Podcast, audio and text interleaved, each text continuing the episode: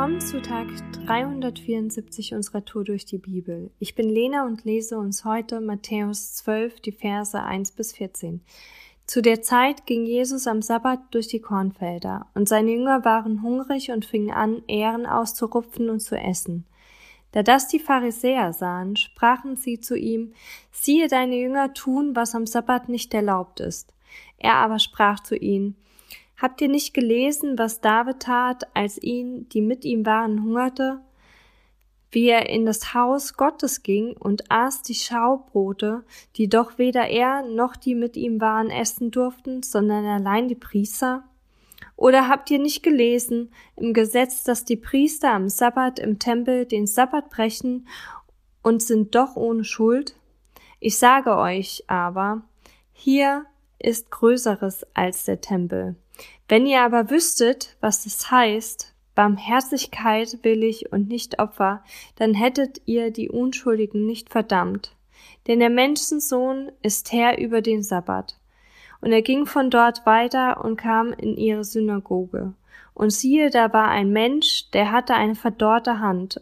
Und sie fragten ihn und sprachen, Ist's erlaubt, am Sabbat zu heilen? damit sie ihn verklagen konnten.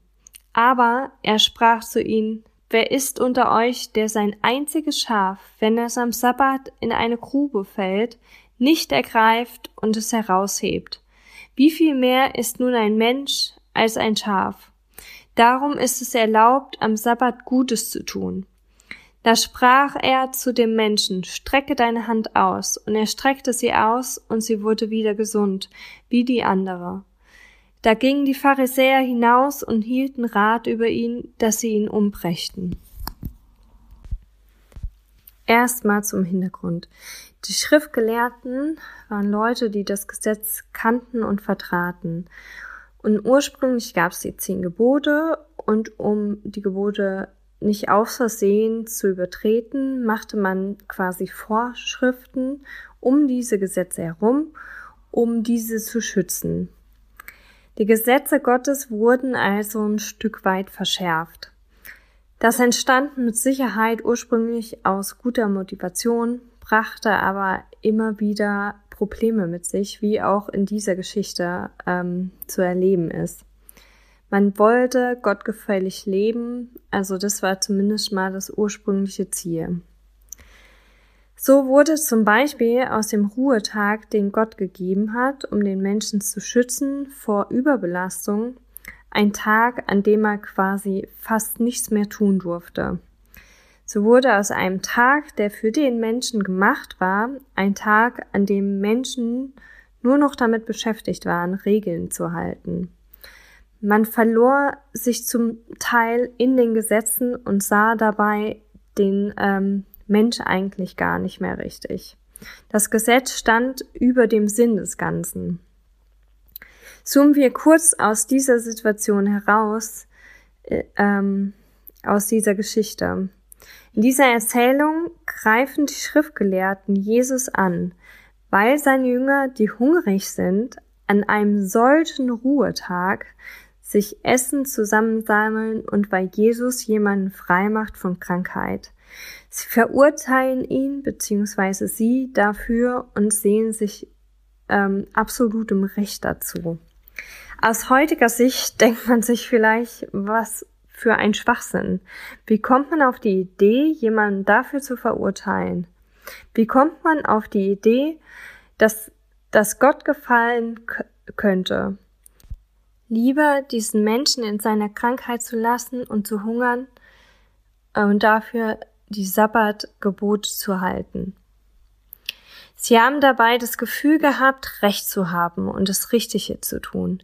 Sie spielen in gewisser Weise ihre moralische Überlegenheit aus und merken dabei gar nicht, dass sie das Ziel aus den Augen verlieren.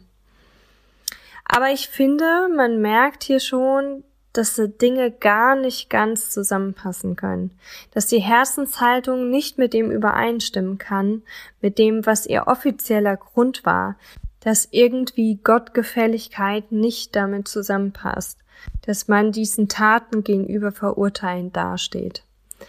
Das war ja auch nicht so, ne?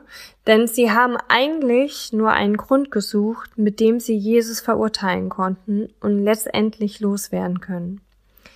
Irgendwie klingt das total verrückt, aber wenn ich in unsere Welt schaue, fallen mir viele Dinge ein, bei denen ich ähnliche Empfindungen habe oder auch in meinem Leben merke ich immer wieder, dass meine Herzenshaltung nicht damit übereinstimmt mit dem, was ich eigentlich tue oder sage. Hier bestimmten die Schriftgelehrten, was es offiziell bedeutete, gottgefällig zu leben. Heute gibt es Leute zum Beispiel, die bestimmen, was bedeutet, zum Beispiel tolerant oder solidarisch oder sonst etwas zu sein. Und entsprechen Menschen und deren Verhalten nicht diesem Bild, ist es in Ordnung, sie zu diskreditieren und sie zu verurteilen, weil die Überzeugung da ist, dass die eigene Sicht die einzig richtige sein kann. Da Jesus Verhalten nicht dem entsprach, was sie für richtig hielten, fühlten sie sich im Recht, ihn zu diskreditieren und zu verurteilen. Doch hier spielt wahrscheinlich noch viel mehr mit rein. Durch Jesus waren sie in vielerlei Hinsicht gefährdet, ihre Autorität bzw. Macht zu verlieren, in ihrer Herzenshaltung enttarnt zu werden. Entweder sie glaubten nicht, dass Jesus der Sohn Gottes ist, oder sie wollten nicht, aber die Angst war auf jeden Fall da, egal wie. Jesus betont deshalb nochmal, dass es hier nicht um Opfer geht, sondern um Barmherzigkeit. Also ganz klar um die Herzenshaltung, nicht krampfhaftes Halten von Regeln und Gesetzen, sondern Leben mit Blick auf den Menschen. Auch in meinem Leben gab es immer wieder Momente, in denen meine Herzenshaltung irgendwie trotz nach außen offiziell quasi in Anführungszeichen korrektem christlichen Verhalten mit Sicherheit nicht dem entsprach, was Gott wirklich gefallen hat. Heute ist ein guter Tag, um ehrlich zu sein. Dinge, bei denen ich andere Beweggründe nach außen trage, als ich sie im Herzen trage, abzulegen. Heute ist ein guter Tag für einen guten Tag. Lass Gottes Wort in deinem Alltag praktisch werden.